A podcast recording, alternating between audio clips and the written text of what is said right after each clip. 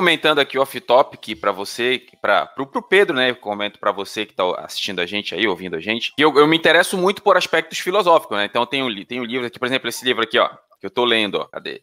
Ah, tá aparecendo aí. Tá, a retórica. A, a, retórica de Aristóteles, né? Aí, pô, tô achando interessante pra caramba. Aí tem um. Me perguntaram se um aluno, professor, você vai ser professor de filosofia? Até tava contando com o Pedro, não, né? Filosofia, ela é pra vida, né? Tirando as baboseiras de uns, de uns doidos que tem por aí, né? Que nem todo livro antigo é bom, né? Tem, às vezes, alguns malucos que falam mais doideira na minha opinião, a gente leva pra vida, né? Leva pra vida. Meu caro Pedro, meu caro. O que, que, a gente vai falar hoje? Cara, eu tava pensando da gente falar sobre Big Brother. Eu acho que é uma coisa muito importante pro meio cristão. Acho excelente, gente... uma excelente ideia, inclusive.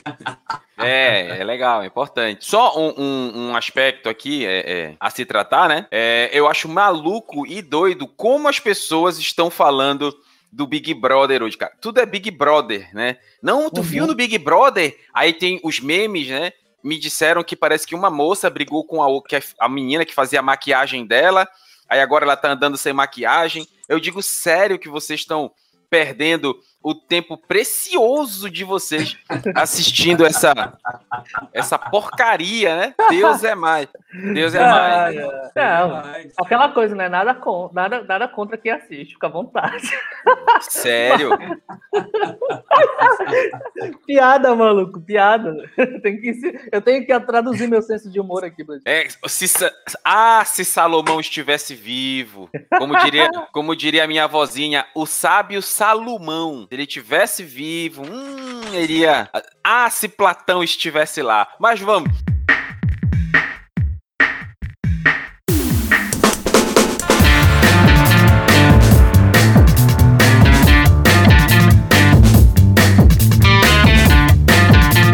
Bom dia, boa tarde, boa noite. Aqui quem fala é Fábio Andrade e esse é mais um episódio do seu Desabafos de um Cristão. E como diria Antônio Santi Exuperi, o essencial é invisível aos olhos. Cara, bom dia, boa tarde, boa noite para vocês. Aqui quem fala é Pedro Andrá. E, senhores, é, eu não tenho frase, como sempre. ah, tá beleza. Bom, pra quem não me conhece aí, Josué, eu costumo dizer que eu continuo sendo um João alguém. Em algum momento da vida, eu sou alguém. No episódio de hoje, a gente vai falar, vamos, vamos discorrer sobre o livro de Eclesiastes. Fica aqui com a gente, não sai não, que a gente vai falar sobre isso hoje.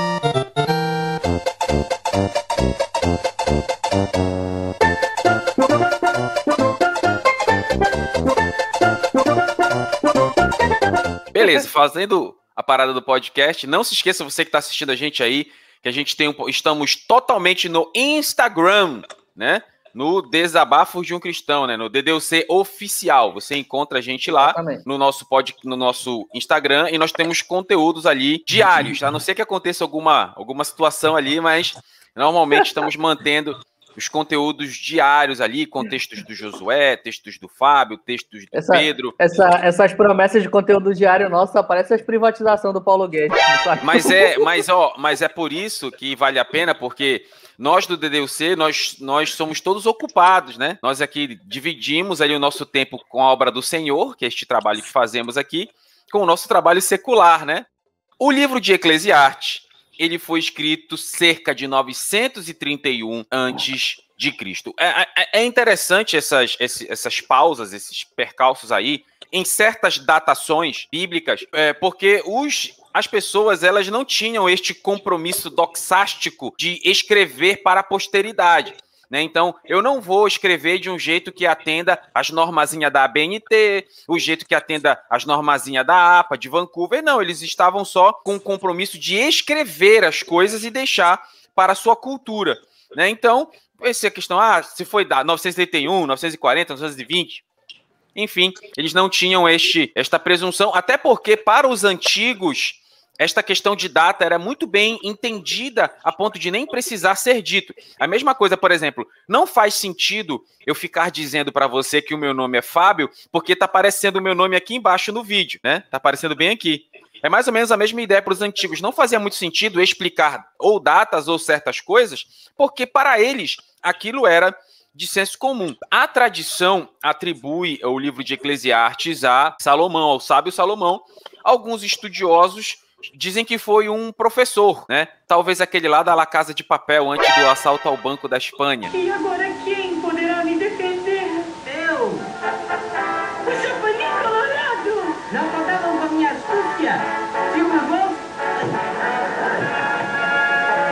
É o, é o Correlete, né? É o professor. Você quer falar alguma coisa? Você tá com uma cara de reprovação aí, Pedro. Pode falar. Você quer fazer alguma crítica, alguma construção? Eu tô com cara de reprovação. Vocês estão percebendo que ele tá, ele tá, ele tá com o objetivo de ser ácido comigo hoje. Vocês perceberam? Vocês perceberam, tá? Eu estou quieto Jamais, aqui no meu canto. Jamais, jamais. Eu, eu, eu tenho uma colo- colocação aqui. O, o- o livro de Eclesiastes, é, não vamos confundir nossos amigos irmãos católicos com eclesiástico, que é outra coisa. Por favor. O livro de Eclesiastes, ele fala que, que assim, a Bíblia de Jerusalém, né, uma tradução da Bíblia de Jerusalém, fala que a pessoa com quem descreve né, ali o livro, a primeira parte, é um tal de Coelet, né? E é um título dado a uma pessoa da Assembleia, ou que se reunia, ali, presidia, ou que de repente falava alguma coisa no, no, no meio da comunidade, né? Então, assim, é, acha-se que pode ter sido atribuído também a Salomão, porque era um, um-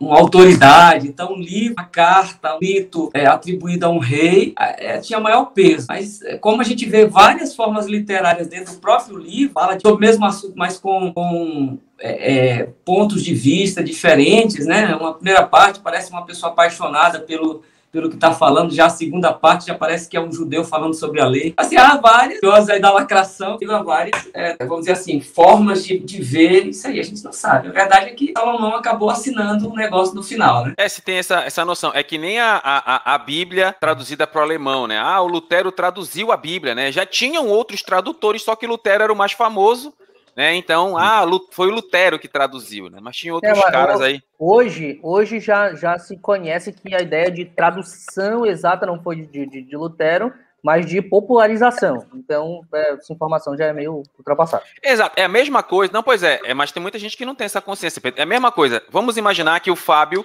escreve um livro, né? E o Neymar escreve outro livro. Fatalmente, o meu livro vai ser muito mais interessante do que o do Neymar, retirando a parte do cassino e mulheres, né? Que, que isso vai chamar mais atenção nos livros dele. Mas Neymar é um cara mais famoso do que eu. Hoje ele tá demais. Eu vou, eu vou perguntar pra Karina o que foi que aconteceu com o Fábio hoje, que ele tá Não, atacado. Não, não, é só é tudo dizendo, é, é- foi a mesma situação de Lutero e outros escritores, né? Ele era o mais famoso, então era o cara. Mas vamos voltar aqui Ok, para Vamos ler o Salomão. texto? Vamos ler o texto? Não, não, peraí, ainda não terminei aqui as partes, as partes introdutórias. Vamos lá, é que vocês estão me atrapalhando. Estão me Desculpa, desculpa.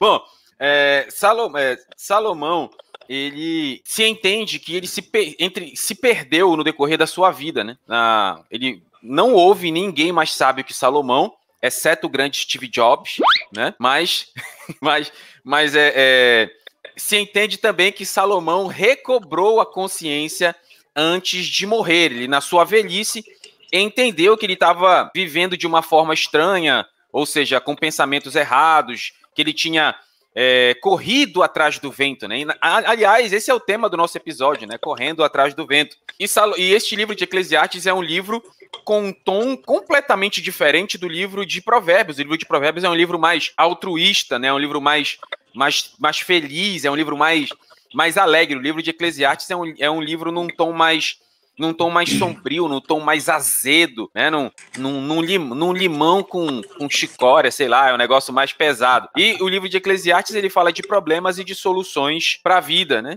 Então foi escrito aí, entende-se, por Salomão no final de sua existência, né? Então, feito este pequeno, como diria o, o sábio Pedro, meu amigo arminiano, este pequeno disclaimer sobre o livro de Eclesiastes, nós vamos aí trabalhar os, os capítulos um a um e aí a gente vai fazer, vamos fazer a leitura do capítulo e depois tecer os comentários aí sobre ele. Pedro, você você pode começar antes, lendo? Antes disso, tem um comentário aqui, ó, muito importante de ser colocado, tá? Olha a Larissa aí. O Fábio é atacado. Muito obrigado, tá? Então vamos, agora sim a gente vai ler o. O Fábio é atacado, né? Entendi. Eu vou, ó, só pela, natureza dele. só pela tua graça, eu vou te dar mais sete dias de lockdown. Vamos ler, vamos ler. Deixa de palhaçada, vamos ler, vai. Primeiro capítulo de Eclesiastes, versículo 1 em diante, diz o seguinte: As palavras do mestre, filho de Davi, rei em Jerusalém. Que grande inutilidade, diz o mestre. Que grande inutilidade, nada faz sentido. O que o homem ganha com todo o seu trabalho em que tanto se esforça debaixo do sol? Gerações vêm, gerações vão, mas a terra permanece para sempre. O sol se levanta e o sol se põe, e depressa volta ao seu lugar de onde se levanta. O vento sopra para o sul e vira para o norte, dá voltas e mais voltas, seguindo sempre o seu curso. Todos os rios vão para o mar. Contudo, o mar nunca se enche, ainda que sempre corram para lá, para lá voltam a correr. Todas as coisas trazem canseira. O homem não é capaz de descrevê-las. Os olhos nunca se saciam de ver, nem os ouvidos de ouvir. O que foi tornará a ser. O que foi feito se fará novamente. Não há nada de novo debaixo do sol. Haverá algo de que se possa dizer: veja, isto é novo? Não. Já existiu há muito tempo, bem antes da nossa época. Ninguém se lembra dos que viveram na antiguidade. E aqueles que ainda virão, tampouco serão lembrados pelos que viverem depois deles. Eu, o mestre, fui rei de Israel, em Jerusalém. Dediquei-me a investigar e a usar a sabedoria para expor tudo o que é feito debaixo do céu. Que fardo pesado Deus pôs sobre os homens. Tenho visto tudo que é feito debaixo do sol, tudo é inútil, é correr atrás do vento. O que é torto não pode ser endireitado, o que está faltando não pode ser contado. Pensei comigo mesmo, eu me tornarei famoso e ultrapassei. Uh, eu me tornei, perdão, famoso e ultrapassei em sabedoria todos os que governaram Jerusalém antes de mim. De fato, adquiri muita sabedoria e conhecimento. Assim, eu me esforcei para compreender a sabedoria, bem como a loucura e a insensatez, mas aprendi que isso também é correr atrás do vento. Pois quanto maior a sabedoria, maior o sofrimento. E quanto maior o conhecimento, maior o desgosto. Beleza, vamos algumas considerações aqui. É... Eu acho que a gente encaixa muito essa, essa, essa última frase, né? Essa, essas duas últimas frases, na verdade, né? É, quando ele fala, pois quanto maior a sabedoria, maior o sofrimento, e quanto maior o conhecimento, maior o desgosto. Tem um, se não me falha a memória, é um livro que o eu não vou lembrar agora de quem é, mas que diz que a ignorância é uma sabedoria. A ignorância é uma benção, perdão. A ignorância é uma benção, né? E tem um filme também que, que o, o não é Watchmen, qual é aquele que também tem, tem Birdman, né? A, a, a, que é o subtítulo fala sobre o quão bom é a ignorância, né? De não saber das coisas. Bom, eu vou dar meu, meu, minhas opiniões aqui enquanto Pedro volta. Vamos por parte. É, você pode ver que é, esse livro, esse, o capítulo 1, ele já traz uma esfera muito pessimista. É uma pessoa que estava com raiva, sabe, da, acho que frustrado com a vida, né? Com raiva da vida, com, no fim da vida, sei lá, né? Esse era, esse era Salomão. Sabe aquele momento que bate o estalo e tu diz, é, eu, eu joguei minha vida fora, né? Perdi a minha, a minha vida. Outro aspecto importante é que se diz assim, ó, uma geração vai e outra vem, né? Mas a terra sempre permanece. Salomão, ele, ele comete alguns equívocos. Salomão, ou, ou Correlet, Kirrelet, sei lá como é que se, se pronuncia em hebraico, é, ele comete alguns equívocos na fala dele. Primeiro, uma geração vai, outra geração vem, mas a terra permanece para sempre. Tá errado. Né, a gente vê lá em Apocalipse que virão os novos céus e uma nova terra. Então a terra ela vai ser outra no final de tudo, né? Beleza. Vamos a outros pontos. Não há nada de novo debaixo do sol. Tem até uma, um dito muito popular que é nada se cria, tudo se copia, né? Mas se, com certeza, se Salomão vivesse nos tempos atuais contemporâneos de hoje em dia, Salomão ter, se impressionaria com as novidades tecnológicas e coisas que a gente tem hoje no dia a dia. Com certeza ele não comeu pão de queijo, ele não comeu é, é, é, churrasco, o que a gente faz aqui no Brasil. Maniçoba ele não comeu, então com certeza ele ia é, se, se deliciar. Outro, um erro grave que ele cometeu aqui, e é bom esse erro dele, né? Ele diz assim.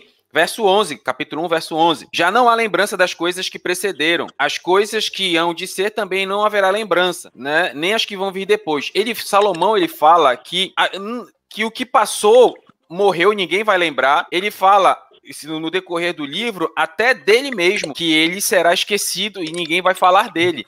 E uhum. normalmente está errado, né? É, é, as coisas não são esquecidas. E você vê que o conhecimento do próprio Salomão perpassa a era dele. É, tem um, um, o nosso querido Friedrich Nietzsche, ele faz um, uma, uma piadinha em latim que é aut libre, aut liberi, ou seja, ele diz sejam livros ou sejam informações, sejam filhos, sejam livros ou sejam filhos, o ser humano vive para produzir informações. Né? Essa é a ideia de Nietzsche.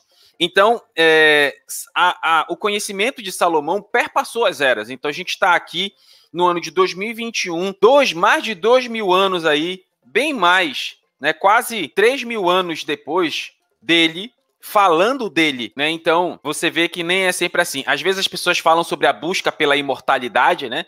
Mas o que são imortais, as ideias são imortais, livros são imortais, pessoas não são imortais. Então, nós estamos falando aqui de Salomão e sua obra, de Salomão e sua vida, porque a sua obra, a sua vida, ela é imortal, né? Não a pessoa em si de Salomão. E aqui ele fala também que o que é torto não se pode endireitar, né? Cristo endireita o torto, né? E uma coisa que eu acho engraçado, no final do capítulo, aí eu já estou terminando minhas considerações, é você pode fazer as suas, grande mestre, que ele fala que ele se aplicou, ele, ele, Salomão, se aplicou para ser o número um, ou seja, para ser mais inteligente e mais sábio, mais sapiente como diria minha vozinha, do que todos os reis que vieram antes dele. E aí eu pergunto, e aí eu penso, por que ser o número um. Por quê?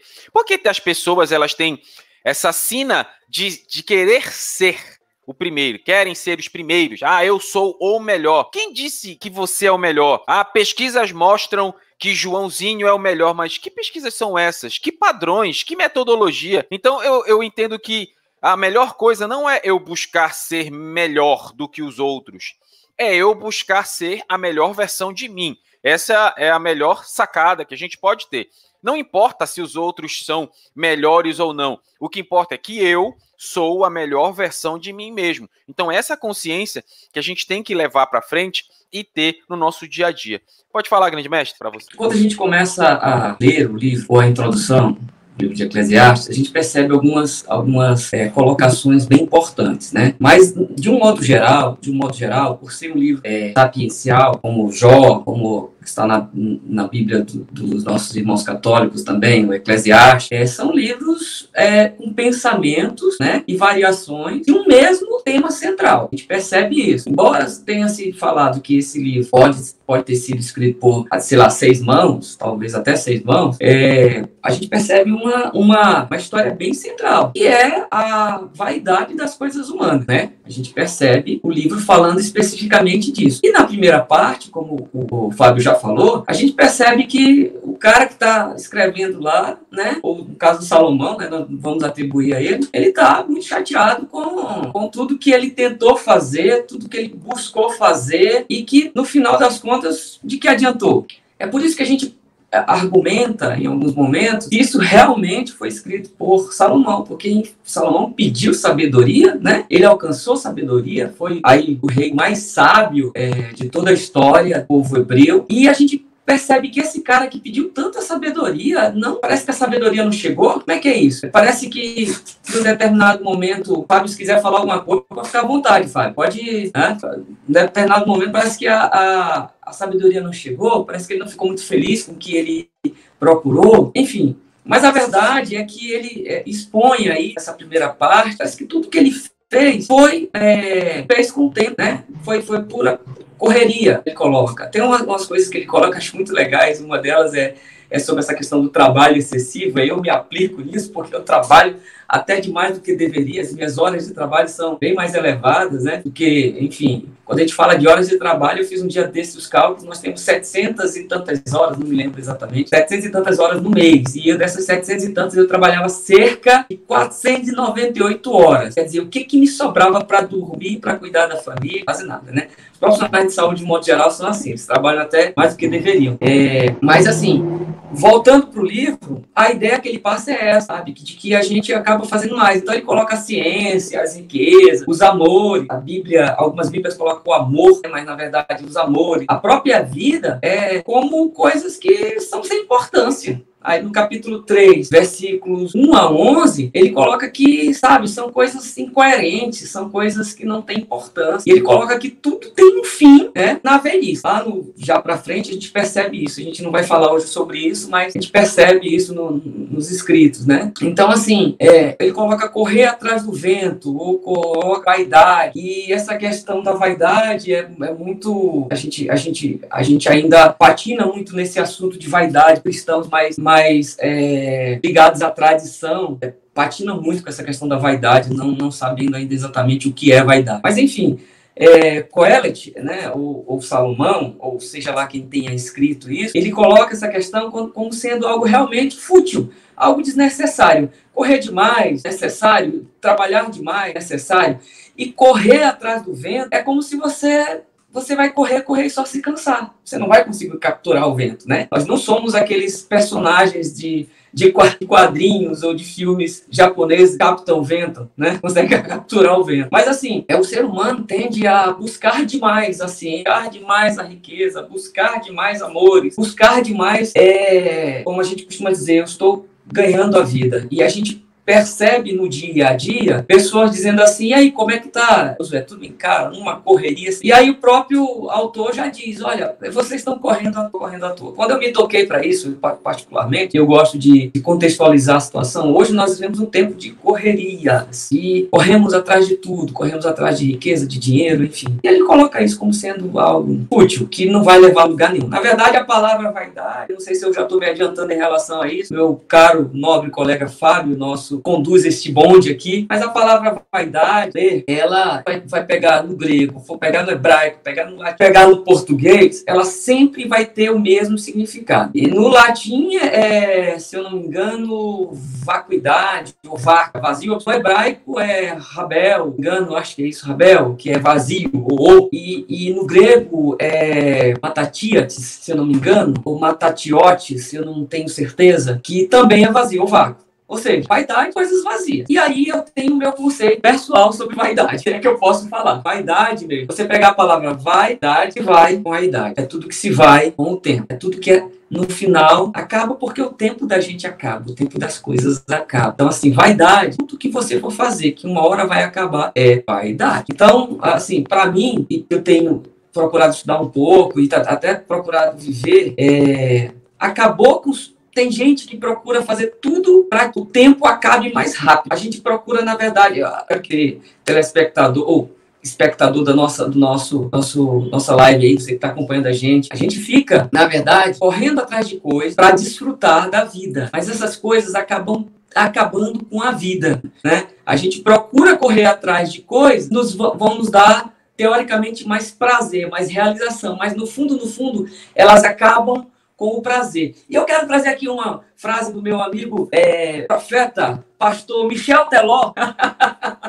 e ele diz uma coisa muito engraçada. Tem uma música, aliás, eu aconselho, por favor. Não, não é uma música, é um louvor, é um louvor, tem um louvor. Tem um louvor do Michel Teló. É, exatamente, exatamente. Aconselho você escutar o, o, o álbum é, música para ouvir no fone. É, é, lindo, é lindo. E ele fala uma coisa interessante. Ele diz: será que eu tenho, estou cheio? Como é que é? é estou vazio daquilo que realmente me enche? E aí eu posso usar, vamos dizer assim, o retrocesso da frase, né? Será que eu estou cheio daqui me esvazia, me drena as forças. Assim, para mim, é, o livro de Eclesiastes é, é um alerta. Cuidado da primeira parte. Aquilo que você esteja fazendo atrás de ganhar a vida, você não esteja perdendo. É isso aí. Cara, sobre a questão desse primeiro capítulo de Eclesiastes, é, eu vejo ele como quase que um, um desabafo, assim, porque o, o, que eu consigo enxergar aqui, nesse ponto de Eclesiastes, é mais uma, uma questão bastante escatológica, em certo sentido, porque quando ele finaliza a sua vida, chega ao final da sua vida,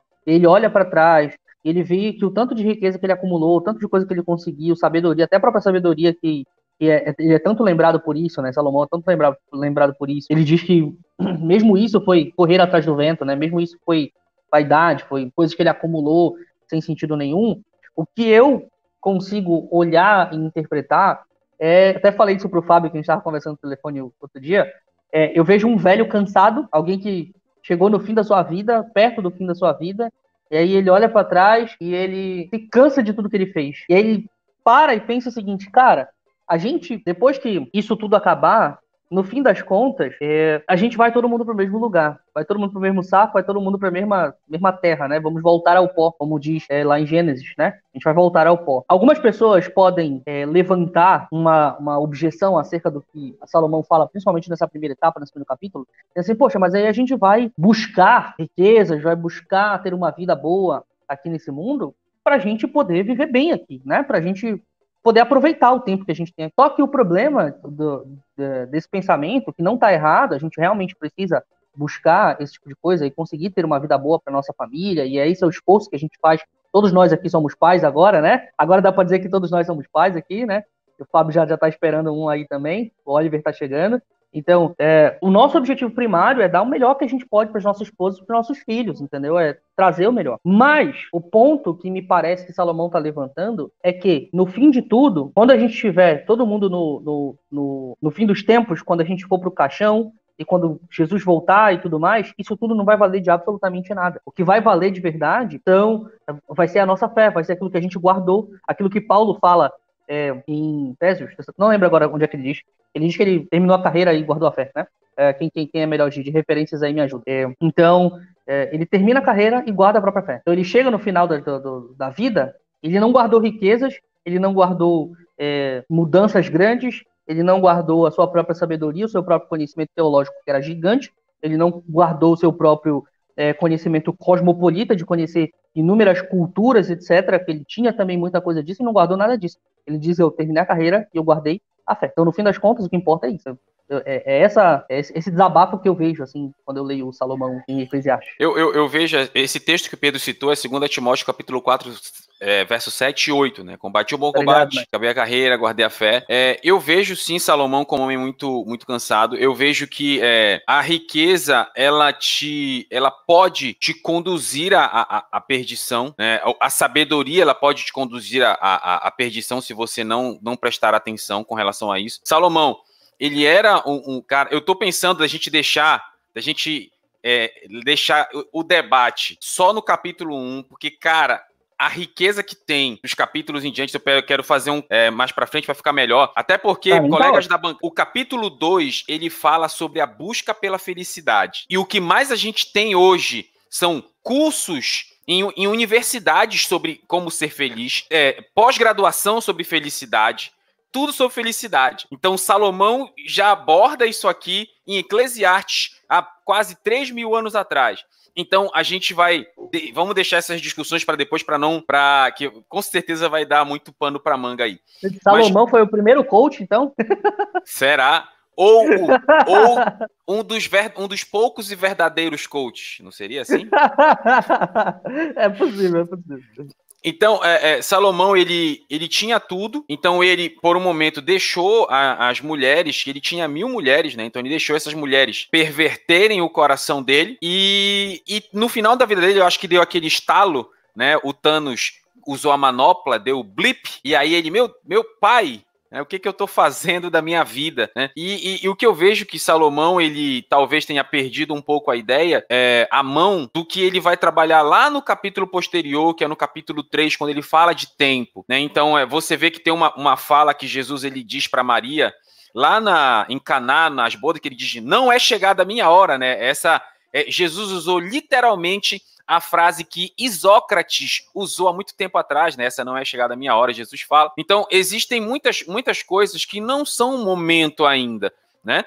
Eu vou até deixar essa. Vou parar esse, esse, esse comentário por aqui, porque depois eu quero fazer com vocês e com, colega, com a galera da bancada uma, uma ligação que tem entre o capítulo 3 e o sacrifício de Isaac no monte. Né? Existe uma ligação muito forte entre Eclesiastes 3 e quando Deus manda Abraão sacrificar Isaac. Aí eu quero trabalhar essa ideia aí em um momento posterior.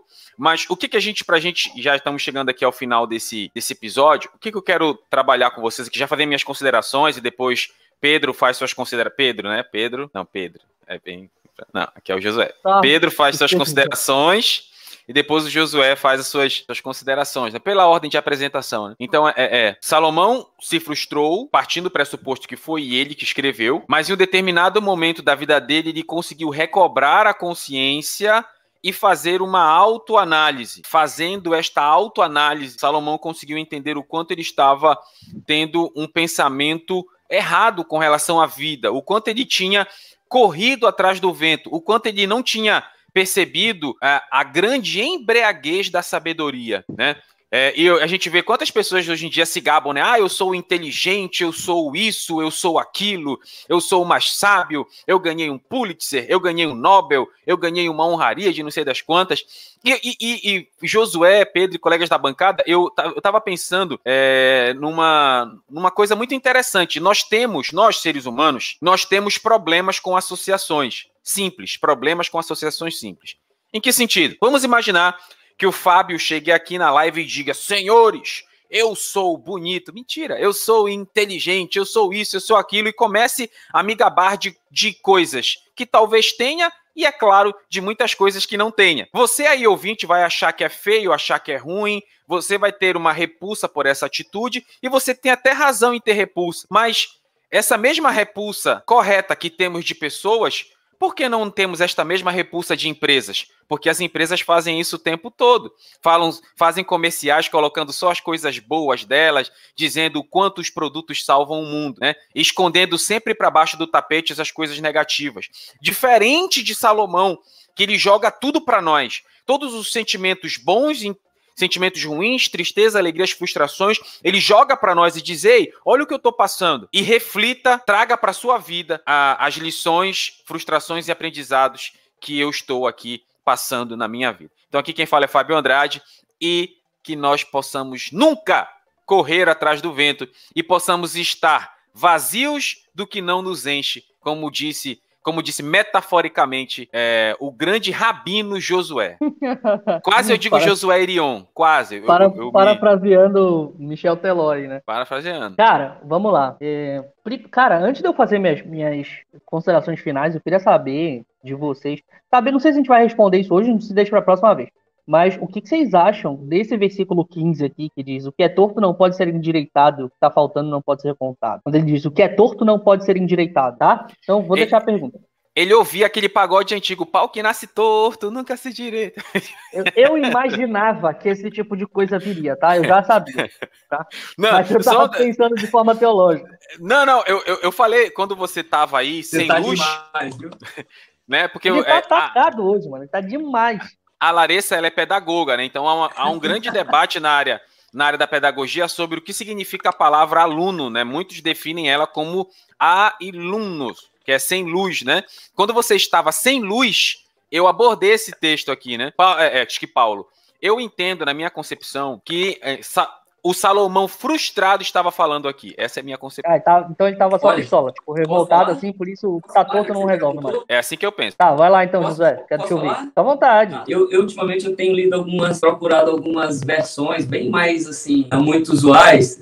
tá no lanchinho, Fábio. Não muito Uma, usuais. Umas versões bem mais apócrifas. Só não pode ser o livro de acrescentares, né? Não, não. Nós já temos outro. Já temos outro aí. Aliás, para frente vai vir uma novidade. É, na verdade, assim, ó. É, o, o, autor aqui, nessa parte, ele usa, na verdade, em todo o livro de Eclesiastes, ele usa de alguns poemas antigos. Ele faz uso de alguns trechos, como, por exemplo, o cordão de três dobra. Isso já estava descrito anteriormente é, num poema é, sumério. Esse, esse trecho, cordão de três dobras, já estava, né, eu acho que é o poema de Gilmash, ou Gilma, alguma coisa assim, já estava descrito. Ele coloca essa questão do que é torto não pode se endireitar, o que está faltando não pode, não se pode contar numa versão mais antiga. Né? Eu sei como que está descrito na tua versão, capítulo 15. Você pode ver aí, rapidinho? Ah, o que é torto. O que é torto não pode ser endireitado e o que está faltando não pode ser contado. Pronto, é isso mesmo, é o que está aqui na versão. Então, se tu for observar, em todas as versões, todas as versões, é, King James, versão, salvo a NTLH, se eu não me engano, está escrito exatamente assim. Isso é um e isso é, é um pedaço de uma, de uma frase que já havia sido dita antes. Só que o nosso autor, apesar de ele, apesar de ele ter uma certa influência de, de, de da cultura helênica, da cultura suméria, principalmente do, da, da cultura helênica, foi implantada no Egito na, na, na época, 100 anos antes que ser escrito. Apesar disso, ele não se deixa levar quando você vai ler restante do livro. Vai, vai escrever vendo, ele começa a trazer de volta algumas coisas que ele fala anteriormente e coloca, começa a colocar um ponto de vista um pouco diferente, mais ligado à cultura judaica. Então ele já não questiona tanto, aqui ele não está colocando que Deus não pode endireitar. Ele não está dizendo isso. Ele está falando coisas que ele fez que ele não pode, ah, entendeu? De coisas que ele acabou, por exemplo, você trabalhou excessivamente, você perdeu horas e percebeu que aquilo que você produziu não valeu nada. Você pode trazer de volta essas horas que você, você trabalhou, excessivamente? Das doenças que você adquiriu excessivamente? Não pode. Assim, quando você começa a observar esse detalhe, você vai ler lá para frente, você vai perceber que ele já não coloca tanto dessa forma, ele já traz mais a visão judaica das falhas, dos erros. Aí já começa a falar um pouco mais da soberania de Deus e tal. Mas assim, o que a gente precisa entender e até também precisa entender que o livro de Eclesiastes, Jó, também tem muita similaridade, eles acabam se completando, porque, primeiro, são, são, são livros sapienciais, e aí você percebe que Jó questiona a Deus o que aconteceu com ele. Já Coelho, ele já não questiona o que aconteceu com ele não questiona a Deus, ele questiona a si próprio. Aqui é uma conversa dele com ele mesmo. Ele tá, ele não tá orando a Deus e dizendo: "Deus, porque eu fiz isso e eu, né, como a gente costuma, ele tá, ele tá é uma introspecção. Já Jó, ele, todos os acontecimentos foram talvez semelhantes ou piores do que esse, e ele questiona dele. Por quê? Porque Coelho, provavelmente, dessa primeira parte, ele era jovem. Já, Jó não, Jó já era um homem experimentado, tinha muito tempo. Então, assim, a gente não pode pegar esse pedaço e dizer assim, ó, a Bíblia está dizendo que o que é torto não pode se endireitar. Isso aqui é um ponto de vista, né? Ele não conhecia Cristo, ainda não, não tinha noção do plano redentor dessa forma, né? ele tinha muita influência de outras culturas. Então, assim, se a gente for fazer a exegese, vai ter a ter essa questão do momento. Ele não está dizendo que Deus não pode endireitar as coisas. Ele está dizendo que ele não pode consertar as coisas. Essa é a minha é visão. O mesmo, eu concordo. É o mesmo erro de pessoas pegarem, por exemplo, o livro de Salmos e colocarem com, como textos doutrinários o livro de Salmos. Né? O livro de Salmos é um livro que não é um livro que te apresenta Deus, é um livro que as pessoas estão se apresentando a Deus, as pessoas estão colocando diante de Deus as suas podridões. Né? Então, é, é muitas vezes essa confusão de textos ela é muito real, infelizmente. Você quer fazer algum comentário aí, Pedro, antes da gente finalizar o episódio? Não, tá, eu fiz a pergunta e daí joguei vocês na fogueira, né? Deixa eu finalizar, fazer meus comentários finais. É, cara, eu gosto demais, assim, desse, principalmente desse primeiro capítulo de Eclesiastes. Fazia um, fazia um tempo que eu não retomava a leitura dele, e foi uma grande surpresa quando o Fábio é, propôs esse tema, porque ele me traz, eu, eu gosto disso porque ele me traz para o chão, eu, Pedro, particularmente. Né? Eu tenho a tendência de ser extremamente, de, de trabalhar assim, loucamente. E eu tenho a possibilidade de não trabalhar assim, porque eu trabalho em casa, eu tenho a minha própria empresa. O Josué não, ele, ele, tem, ele é um profissional da saúde, isso é, no, é quase que normal dentro do, do, dos profissionais da saúde trabalhar demais, assim, entendeu? Porque às vezes tem plantão e tem gente precisando e tudo mais, e agora nesse período de pandemia e etc, tá muito mais puxada a situação. Mas eu tenho a tendência de ser excessivo no trabalho por conta própria, por mim mesmo, por querer fazer demais, por querer alcançar demais, por querer é, é, conseguir muita coisa, né? É, eu, eu tenho essa tendência. E quando eu leio Eclesiastes, é, ele me traz de volta para o chão, para o chão, pro chão bíblico, para o chão, é, pro chão de Deus mesmo, de verdade. Ele diz assim, cara, né, dá uma parada, porque isso tudo aqui, ainda que valha a pena no sentido de dar uma vida interessante, uma vida boa para a família e tudo mais, a gente não pode viver em função disso. Então, esse primeiro capítulo, principalmente de, de Eclesiastes, ele me traz de volta para o chão e eu gosto muito dessa mensagem importante de a gente parar e pensar, como, como ele, ele, mesmo diz, né? Tá aqui. Pensei comigo, versículo 16, né, em diante. Pensei comigo mesmo. Eu me tornei famoso, ultrapassei a sabedoria de todos os gover que governaram Jerusalém antes de mim. De fato, adquiri muita sabedoria. Então, ele, primeira coisa que ele faz é dizer assim, cara, é, não, não, eu não posso ser é, modesto aqui eu não posso ser um falso humilde aqui e dizer que eu não ultrapassei, eu não fiz isso, eu não fiz aquilo. Eu tenho todas as minhas conquistas, entendeu? Elas estão aqui, estão na minha frente. Eu fiz isso aqui tudo, tá? Então eu não posso negar por uma falsa modéstia, por uma falsa humildade. Mas, aí ele continua no versículo 17, né? Assim eu me esforcei para compreender a sabedoria, bem como a loucura e a insensatez, mas aprendi que isso também é correr atrás do vento, pois quanto maior a sabedoria, é, o celular está na minha frente aqui, maior o sofrimento e quanto maior o conhecimento, maior o desgosto, né? Maior o desgosto. Então, ainda que, ainda que as conquistas estejam à nossa frente e que a gente deva lutar por elas, a gente não pode colocar nisso o nosso tesouro, a nossa confiança. E esse, esse capítulo ele é muito legal para mim, que ele me traz de volta pro chão. Eu gosto muito dele. E é isso. Então, bom, galera, você quer fazer algum comentário final aqui, grande mestre Josué?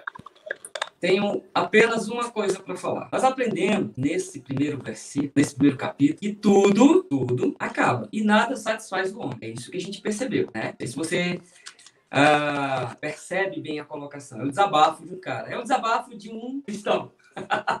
Vamos dizer assim. É o DDUC da época, né? Olha que interessante. Olha ele, ele, ele, não era cristão ainda não, mas era um DDUC. Você percebe que aqui é, parece-me que ele coloca que nada tem sentido. Ele coloca que nada vale a pena. Mas eu quero fazer uma pergunta para você. Será tudo que ele diz realmente não vale a pena? Ou será que ele pagou um valor mais alto por tudo que ele fez? Meu nome é Josué Costa e nós estamos falando juntos aqui no DDUC e vamos conversar um pouco mais sobre isso nos próximos episódios. Então é isso, galera. Aqui quem fala é Fábio Andrade. Não deixa de curtir a gente lá no Instagram, comentar. Queremos muito ouvir o seu feedback. Nos acompanha, compartilha esse podcast com, com seus colegas. Nós queremos ser uma, um canal, é o nosso desejo sincero ser um canal de Deus, uma benção na vida das pessoas. E a gente muitas vezes recebe aí é, alguns comentários dizendo, poxa, foi uma benção e tal. A gente fica muito feliz quando a gente sabe que a gente pôde ser uma benção ou, ou trazer um, uma palavra, algum consolo, alguma, algum esclarecimento a você. Então a gente está aí. Um abraço, até a próxima e valeu!